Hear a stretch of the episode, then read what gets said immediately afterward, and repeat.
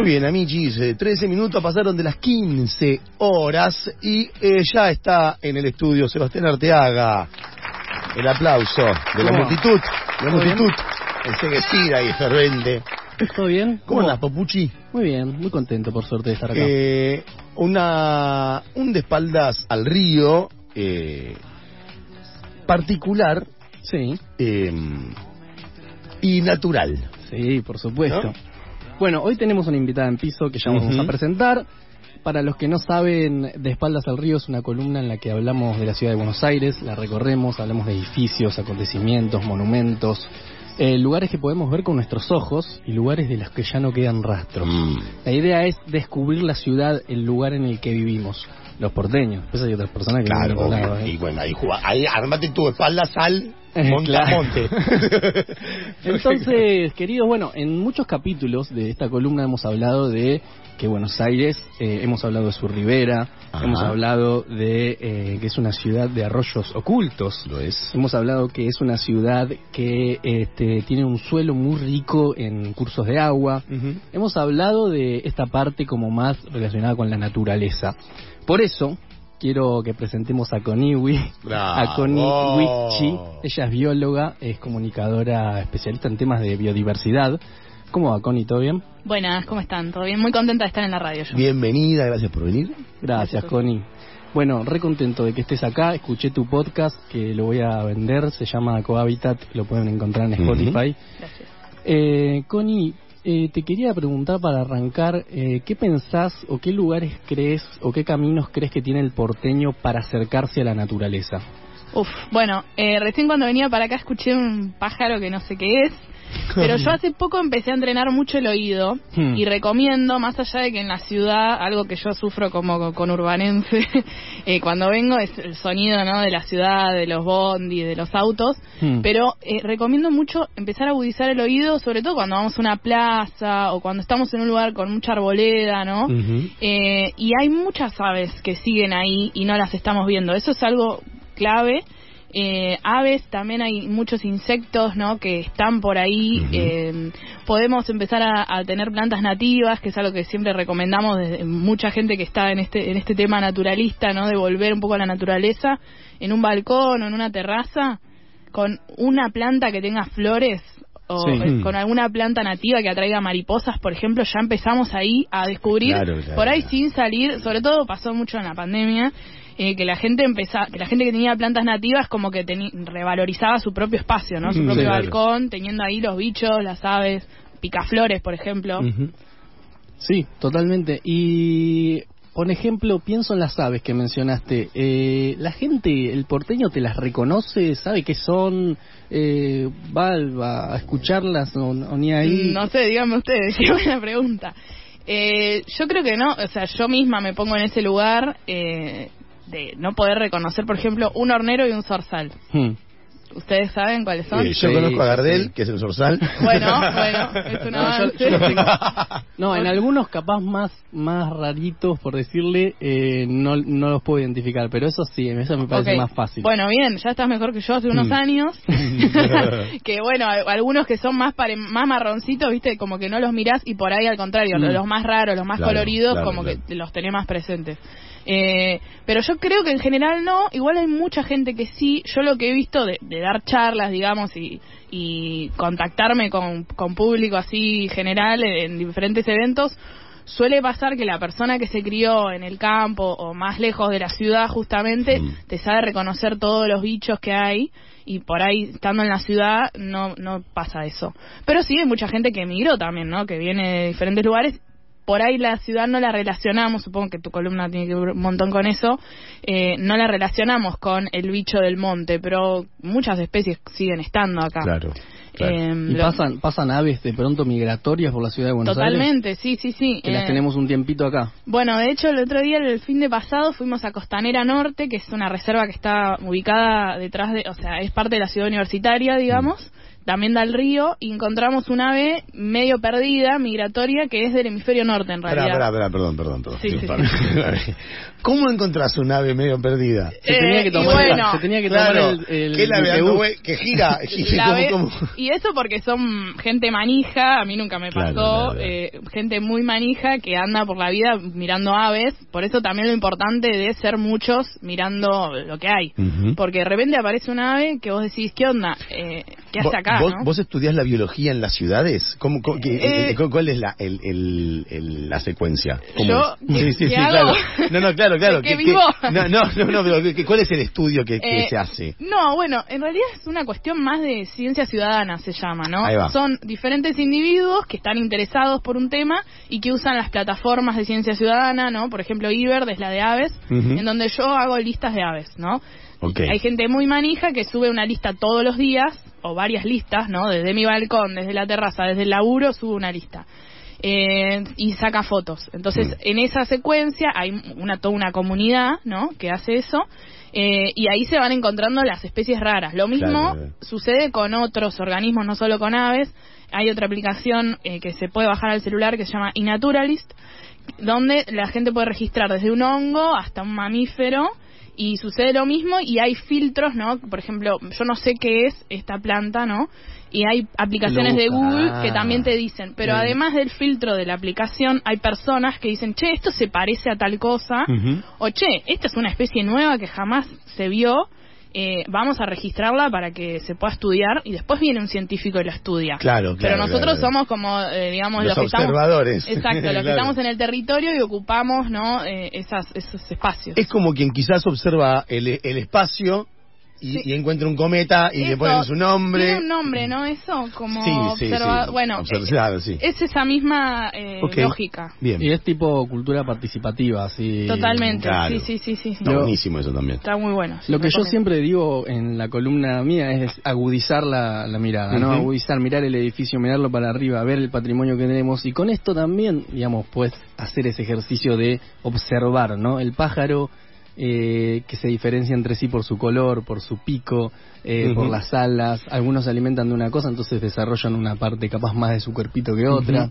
Eso está bueno y la verdad que creo yo, si quieres ahora vamos a otros animales que podemos encontrar en la ciudad, pero creo que las aves es un animal que revés en la ciudad, o sea, está bastante, hay varios. Sí, es que están en todos lados. O sea, Están en yo, todos lados. yo, eh, como mi, mi, mi cosa natural, mi, mi curiosidad Sí, natural fue más para las, para las plantas. Hmm. Y después empecé a descubrir que las aves están en todos lados. Y son un tremendo indicador de lo que hay alrededor. O sea, una ave que come frutos no puede estar en un lugar donde los árboles no tienen fruto. O, o una ave que come semillas, por ejemplo, las aves de pastizal.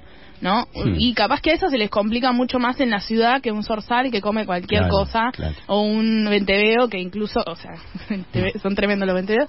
Eh, ¿Por qué? ¿Qué tiene? Me río yo sola. Come Sí, cualquier- porque lo, lo he visto golpeando culebras contra, la, ¡No! contra un caño para morfársela ¡No! y después se come Ah, el le- alimento de mi perro. O sea, ah, le entran a cualquier cosa. Sí, exacto, el 22 es así y ese lo vas a ver en todos lados. En cambio, por ahí, Claro. un, no sé, eh, un cachilo ceja amarilla lo ves en el pastizal, o sea, comiendo Mm. semillas y nidificando ahí. El, el pastizal, no hace falta irnos a muy lejos de aquí. Quizás un pastizal puede ser en, en- en un terreno baldío, quizás.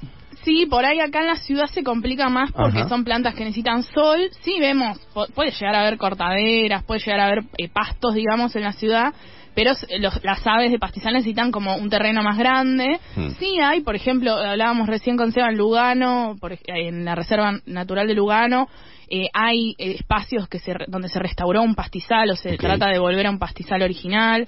eh, y tenemos áreas grandes en la ciudad donde donde se puede ver ese tipo de, de paisaje, digamos. Por ahí las aves ya no están porque ya les cuesta mucho volver, eh, pero sí, sí, se, se puede. Y hay, y hay animales que son, por sus características, eh, como más adaptables a la ciudad y que si vos capaz le sacás un poquito su territorio de origen, bueno, se adaptan, te hacen el nidito en el semáforo, te lo hacen al costado de la cosa, pero hay otras que si vos se lo sacás, se tienen que Sí. mudar o Claro. extinguir. Exacto, sí, sí, son las especies más tolerantes esas. Claro. Que, pasa con todos los con todos los animales, incluso las plantas. Las plantas, ¿no? También. Eh, por claro. eso hay indicadores, ¿no? Donde vos ves una especie sensible, eh, podés, si lo estudiás obviamente de manera con estadística adecuada, podés determinar índices eh, donde eh, están esas especies más sensibles es que el, el ambiente está en un mejor estado de conservación. Claro. ¿no? Eh, y por eso en la ciudad vemos ponerle los gavilanes mixtos, que bueno, les viene, que son esos que le dicen los aguiluchos, Sí. que cada tanto sale una nota. Pero pará, es cier- en mi barrio había pajaritos más chiquitos y ahora hay aguiluchos para que se coman las palomas, también se coman los Cada tanto sale una nota Bueno, de que lo soltó la reta. Exacto, cada tanto no sé por qué. No hay más pajaritos Hay una nota, sí, que dice la reta o quien sea, quien esté en el, en el gobierno. agarró una jaula, ¿te lo imaginas a la soltó. reta abriendo jaulas? Total, y es porque están en expansión, porque son bichos que hacen nidos altos, vuelan Claro, alto, claro. o sea, como que la ciudad les viene bien. Piensen que acá Claro. era una planicie esto. Total. Era una, un claro. humedal, un, Un humedal con árboles por ahí asociados a los arroyos, pero después... Y, y, y Sí. te quiero preguntar eh, por la por la flora en esta oportunidad, que es lo que más un poco estás, eh, te especializás vos, ¿no? En este momento. Sí, más o menos, sí. Eh, eh, hay, hay, eh, eh, ¿Existe tipo un, un tamaño máximo de árbol de altura? Eh, para la, para Buenos ¿Para Aires. Buenos decís. Aires? Y sí, o sea, los más altos están asociados al río, al delta. Claro. Ahora lo que más por ahí se conserva es la zona del delta. Hay diferentes reservas, por ejemplo, al sur de la ciudad tenés Punta Lara, o sea, ya yéndonos a la provincia, tenés Punta Lara, Ujú. eh, tenés Hudson, donde todavía hay relictos de lo que es la selva, sería como lo más austral Ah, ok. de nuestra selva marginal que venía bajando por el río Paraná. Eh, y no sé decirte una altura, ponerle 10 metros, algo Claro, así. claro. Pero es, o sea, tienen que estar asociados al agua. Si no, nuestros árboles originarios son más bien de tipo sabana. Imagínate una sabana claro, con pastizal y lo nuestro sería un espinal con árboles con espinas, eh, tenés el espinillo, el tala, ¿no? Que son como más rústicos para bancarse como la falta de agua que hay ahí. Tengo entendido que el gobierno de la ciudad tiene una especie de catálogo o reglamento de supuestamente qué árboles se pueden La plantar ordenanza, sí. y cuáles no. Pues yo lo- me acuerdo porque alguna vez me, mandé una porque planté uno que no iba. en Ah, lo sacaron. Y, y no, no me lo Ah. sacaron, creció, prosperó. Ah, era un álamo plateado. Ah, Pero después me claro. enteré que no, en realidad no era correcto. Claro, hay, hay una ordenanza y tengo entendido que incluyeron bastantes árboles nativos. Se ve mucho anacahuita por la zona de Villa Crespo, por Ajá. ahí. ¿Cuál es la, la cubita? Anacahuita es un árbol como muy hegemónico. Rubio. Eh, sí, como el típico árbol. Y ahora en este momento, en esta época, está florecido como con unos pompones blancos porque es fa- eh, familiar del eucalipto. Ah, Tenés sí. que fijarte, anacahuita, eh, árbol ribereño nativo o algo así, porque si no te aparece cualquier cosa, algo de México. Eh, pero es un árbol que, como es eso, como es hegemónico y cumple con todas las, digamos, necesidades que necesita la ciudad y, con los parámetros que, que tiene que tener el arbolado para las personas que planificaron el arbolado, que es como un master plan, se llama así. Eh, entonces empiezan a entrar de a poco árboles nativos como a esa ordenanza, pero muy de a poco. Eh, ¿Y cuál fue el sentido del diseño de la flora en la ciudad? Uf, Por ejemplo, el jacarandá, ¿por qué, Qué se eligió el jacarandá o por qué se eligió el banano? Y el, el, El plátano. plátano. Sí, sí. es- pasa, siempre, pasa siempre eso. Eh, y es como una. O sea, Al principio hubo una, una misión más europeísta. Exacto, sí, Seba seguro sabe más que yo. Pero bueno, eh, una, una persona que influyó mucho en eso fue Carlos Taís, que fue como el histórico. eh, Eh, diseñador de parques. de- claro, exacto, de parques eh, públicos y también privados. Incluso sigue como su dinastía, siguen siendo paisajistas su- sus tataranietos, Ah, bisnietos, sí. Eh, y el chabón trajo muchos árboles de el norte del país.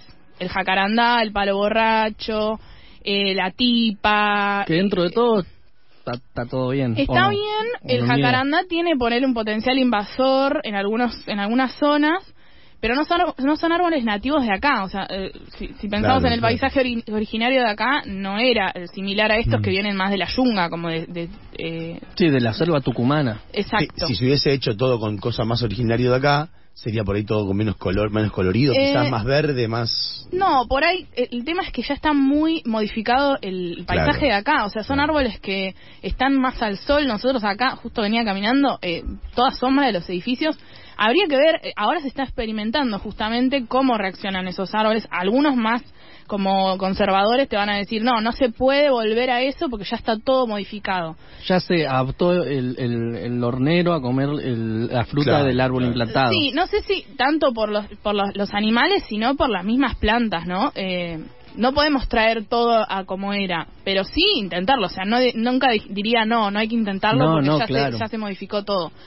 No sé cómo sería si hubiera sido así desde el principio. eh, me encantaría imaginarlo. claro, Creo que tendríamos que vivir de otra manera directamente. o Claro. sea. Claro, y aparte, cuando uno piensa en ese paisaje original, eh, no sé, como que, qué sé yo, hoy en día ya está tan tan tan alterado, como ya le incluyeron, ponerle, yo Total. tengo, mi, mi papá eh, vive en provincia de Buenos Aires y tiene una cruzada, una pelea a fuego con las ardillas. Porque, No, que vive por Luján, por ahí. Sí. sí. Y hay una ardilla, obviamente implantada, que no era de la zona y de la región y está como superpoblando ¿Qué la hace? zona. ¿Qué hace? Ah, sí, Y bueno, él está, cables, él está ¿no? reofendido porque mata algunos árboles también eh, para afilarse los dientes y demás. Y, y yo él lo escucho y él- entonces me dice, y mirá cómo me deja el paraíso. Y yo pienso, el paraíso también es asiático, Claro. ¿entendés? O sea que en realidad también hasta Claro. trastocada su... Lo que pasa es sí, la- es un y a todos nos pasa todo el tiempo con eso. Sí, es un desastre ecológico la verdad. O sea, me indigné. Eh, pero sí, o sea, y eso pasa con un montón de especies. Algunas que son menos problemáticas. O sea, por ahí y el estornino, ponele, uno no lo tiene presente, pero es un bicho también que desplaza las aves. O sea, directamente saca a picotazos a los carpinteros de los nidos. Y de repente, ¿cuál es la, cuál es la consecuencia de todo eso? De repente en lugar de tener tres especies de aves, tenés una. Claro. Porque es, el Claro. chabón te, te expulsó a todas. ¿Es medio parasitaria? Eh, es no, es como Es un a- ley. eh, sí, es como agresivo, eh, pero no es de acá tampoco, Mm. o sea, por ahí tenés, no sé, al tordo ahí- renegrido Por ahí, por ahí, por eso es agresivo. y sí, si vos, lo, si vos lo ves en su hábitat natural, no es así. Ah. Eh, se comporta distinto. Acá están en, en bandadas. También depende de la época del año, ¿no? Me- me- algún capaz algún experto me va a matar, pero eh, digamos tienen diferentes comportamientos y justamente no tienen eh, la misma competencia que tendrían en su hábitat natural. Y eso pasa claro, con todas las especies que se vuelven invasoras, exóticas invasoras. Y si pensamos en Buenos Aires específicamente, eh, o en comparación con otras ciudades, por ejemplo, la- las características espe- específicas, creo yo que es un lugar en el que prospera la vida. Hay como una cosa de que esto que veíamos, el chico que subía las fotos de, de la planta creciendo de todos lados Sí. y que al toque no le dieron mucha bola a la parte y se armó una costanera, Sí, sí. eh, Claro. porque era, baldío, era desechos sí. de piedras de demolición y al toque ya tenés como todo un escenario y incluso en las casas de la gente vos tenés una plantita y está bien puede más o menos que si no la regas más o menos va zafando lo digo porque realmente hay otras ciudades del mundo en donde no es tan fácil que todo Claro, vaya claro, ma- claro. marchando tan tan Sí. tan así Sí, yo creo que tiene que ver con el clima, que es templado, ¿no? No es muy hostil el invierno, como que ahí las especies se Mm, prosperan, digamos. sí. Eh, tengo una, una, una, una, una pregunta, más que una pregunta, una especie de, de como de, de, de que nos propongas algo. Sí, Eh, en, nuestro, en nuestros balcones, en nuestros pequeños, chiquitos lugares al aire libre que puedes tener en tu casa, si tenés suerte, Sí. o adentro, ¿qué plantas recomendás que tengamos para generar como una especie de vida eh, natura, natural en nuestro propio ambiente? Bueno, ¿Por dónde eh, podemos empezar? si tenés sol, Espera, agarren, si les Eh, un coso de eh, notas. Anote la receta, como dirían las, las de cocina. Si tienen sol, la mariposera, eh, que también le dicen chilca de olor, esto lo pueden googlear y pueden buscar planta nativa de Buenos Aires, ¿no? Porque si digo los nombres científicos es un embol. Pero mariposera es una planta, como su nombre lo indica, que florece a fines del verano, con unas flores blancas, muchas flores una al lado de la otra, muy abundante la floración, y atrae todo tipo de mariposas Ah, que vienen a libar, o sea, alimentarse del néctar de las flores, y además tiene una que deja sus huevos en las, en las flores, entonces te- también puede tener orugas. O sea, todo esto hay que mirarlo siempre con ojos de, a ver, qué onda, o sea, Claro. observar, porque si empezamos a sacarle que tiene esto, que tiene lo otro, que tiene un bichito acá, y está difícil, porque... Claro, deja que sea. Exacto, puede pasar que haya plagas, digamos, pero siempre, siempre que lo observemos, eh, está bueno. Y si ves una, perdón, y si ves Sí. una oruga, no te asustes, dejala, al contrario, disfruta que hay una, algo naciendo en ese Exacto. coso. Ahora está muy de moda los jardines de mariposas. Eh, se venden los kits de las plantas. Bueno, ojo porque muchos son plantas de otros lugares, de Centroamérica, ¿no? La más conocida, que es la Claro. bandera española, no es nativa de acá. Y ya que estamos, plante o sea, si vamos a hacer todo ese esfuerzo, tener un jardín de mariposas, pongámoslas de acá. Bien. Esa es una. Después, vara dorada es una que va muy bien, porque yo me imagino, ¿no? Un, lugar hostil de una terraza con mucho sol, ¿no? Y uno no tiene muchas ganas de regar. La vara dorada sale en cualquier lado, sale en cualquier Ok. recoveco. eh, y es muy linda, muy estética, con unas flores amarillas. Eh, después, ¿qué podemos tener? Bueno, si tienen más bien un espacio sombrío, por ahí la sangre de toro. eh, es como una herbácea muy linda. Y la que tiene ahí es que tiene unos frutos rojos, que por eso se llama sangre de toro, que cuando los aplatás parece sangre. Y ahí pueden venir las aves a comer esos frutos. Después tenés arbolitos. El zen del campo es un árbol que también es como un arbusto que si lo formás puede llegar a ser un arbolito Ajá. Eh, que es como la, la entrada a, a las nativas, como el, Claro. el kit de iniciación. Eh, porque tiene unas flores amarillas muy lindas y también tiene orugas que comen las, las, las hojas. Tiene algunas aves que se alimentan de, de las orugas y de las hojas. O sea, tiene como muchas interacciones así con la fauna que están buenas. Claro, con esas, con esas maniobras vas también fomentando la interacción y un ciclo de relación entre especies Claro, y claro. bichitos. Total. Eh, quiero que hablemos de los murciélagos, que es un animal que hay mucho mito alrededor. Ay, Eh, no. Hay mucha literatura. El cocho tiene un tatuaje de un polinizador en el cuello. Sí. Eh, Ah, muy bueno, bueno. ¿Qué onda? Porque la gente medio que le da miedo, los, los subestima. Tienen un rol importante, ¿no? En el, Sí, total. O sea, vos pensás que muchos son insectívoros, comen un montón de insectos por noche, el mismo bicho. Y Hmm. bueno, estamos en época de que se viene el len, hay que descacharrar, descacharrizar. Ah, bueno. Eh, y la verdad que cumplen ese rol, por más que no los vemos, ¿no? Y por más que mucha gente por ahí el- el- cumplir un rol también es polémico porque es como que nos está haciendo un favor a nosotros los humanos y el bicho simplemente está tratando de subsistir. Es como, Total. es como, es como te- O como se es dice que Es como que el espagueti te mate y entonces nosotros somos buenos porque comemos espagueti. Claro, Claro. sí, algo así. como que hace servicio para el ser humano. Exacto, la palabra servicio como que es medio polémica, pero sí, o sea, está cumpliendo un rol de comer un montón de, de insectos y la realidad es que esos desequilibrios que hacemos por ahí, eh, hay como un, un mito, ¿no? De que son malos, de que son una plaga. La palabra Mm, plaga sí. es terrible. Sí. Y que hay tienen con- enfermedades. Total, hay control de plaga y, y están matando murciélagos que son parte de la fauna silvestre, o sea... Pero o sea, estamos, acá estamos hablando a favor de los murciélagos. Exacto. Ah, ok, ok, ok. ok. No, lo que voy- Obvio. Eso, o sea, está- estamos a favor de no matar ningún animalito. Ahora, la- lo que te dé impresión, cuando digo te dé, me lo estoy diciendo a mí, ¿eh? Sí.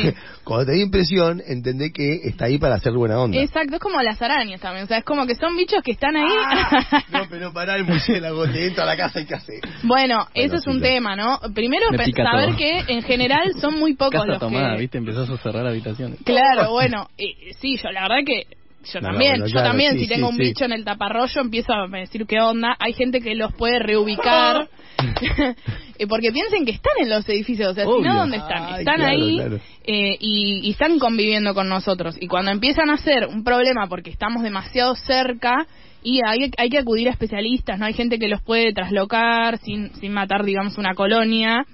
Eh, no matarlos, no, por favor. Y cuando hay uno que lo vemos que está medio raro, medio herido, medio... Bueno, tratar de... Hay, hay páginas, está eh, PSMA, que es eh, Murciélagos Argentinos, pueden buscar, donde están los consejos, ¿no? Para no entrar en contacto con el bicho. Pero no es común, digamos, que el bicho te, te transmita Claro. algo. O sea, es, es medio mito que te van a atacar la cabeza. Sí, no, no, no le interesás. Claro, o sea, claro. te choca con vos es porque le pasó algo, pero no, no es que te, te está buscando. Bueno, tiene ¿no? sentido, ¿no? Los tamaños. Yo tampoco iría a picar la cabeza a un elefante. Sí, Así, sí, eh, es Gil, eso. eh. Es eso. Che, Connie, ¿cómo te imaginas una ciudad en la que no hubiéramos entubado y rectificado los ríos y Ay. hubiéramos dejado que un poco nuestra ribera se desarrolle más naturalmente? Eh, yo- vos me dijiste que me ibas a hacer esta pregunta. Eh, no, no sé, eh, o sea, tendríamos que haber hecho demasiadas cosas eh, demasiado diferentes, pero me imagino como otras ciudades, o sea, si ponemos el ejemplo de la ciudad de Córdoba, no es el extremo, ¿no? De la gente mm, surfeando, metiéndose en el río, en Suquía, pero sí es una conexión, aunque sea verlo, o sea, ya Claro. no sé qué estudios, pero estoy segura que hay estudios que dicen que ya ver agua, eh, Sí, y ver correr el agua y tomarte un mate ahí, Hmm. eh, te cambia, te cambia la- el día, la energía y seguramente hace muy bien a la salud mental. Eh, y yo creo que eso ya sería un golazo. Después, si me preguntás un extremo, te digo metiéndote eh, para refrescarte ahí, no sé, salí de la oficina, metés los pies un toque y qué sé yo, me imagino cosas muy hermosas eh, y me imagino también encontrándote con la fauna de ahí, ¿no? Claro, con algunas eso. aves acuáticas. eh, Y la flora, además, porque bueno, lo que está diciendo, si crecen más altos los árboles, dan pérdida más sombra. Exacto, sí, de- hubiéramos dejado las riberas, tendríamos una calidad de vida mucho más, mucho mejor y mucho más interesante, ¿no? Sí, hay registros de ciudades del mundo que hicieron el ejercicio de sacar para afuera su río de nuevo y que hubieron también cambios en ese sentido y el riachuelo lo limpiaron bastante también. O sea, ya sí, tenemos... ya se puede disfrutar un poco ¿En más. el Ah, sí, hay navegaciones, no sé bien cómo es esa cuestión, pero sí, Mirá. y ya, eh, digamos, las riberas no son lo que eran antes. Claro, claro. Eh, así que sí. Bueno, Connie, eh, ya vayamos cerrando porque... Che, qué placerón, ¿eh? Bueno, gracias. Nos hemos lamentablemente quedado sin tiempo. Yo me quedaría hablando 250, tengo un montón de preguntas, preguntas más para hacerte. Yo también Sí. estoy contenta. Eh, bueno, ¿por qué no una vez por semana podés empezar a venir? Bueno, Y a ya venir está. y contarnos cosas, porque... Sí, o sea, quiero saber mil cosas. Bueno, Connie, gracias por venir. La verdad, me encantó charlar con vos. Eh, me pareció un capítulo hermoso y muy bueno tu podcast. La verdad, está re Eh, piola. eh, tiramos Bueno. el chivito. Cohabitat en Spotify y en todas las plataformas. Excelente. Bueno, ahí pasó Gracias. con Iwi un capítulo más de Espaldas al Río. eh, Gran espaldas al río. Sí, capítulo. ¿Acaso el mejor espaldas al río? Seguramente. Seguramente. Se va. Gracias, querido. Gracias, Purrucucucu. Espero que te haya gustado. A mí me encantó. No más que vos.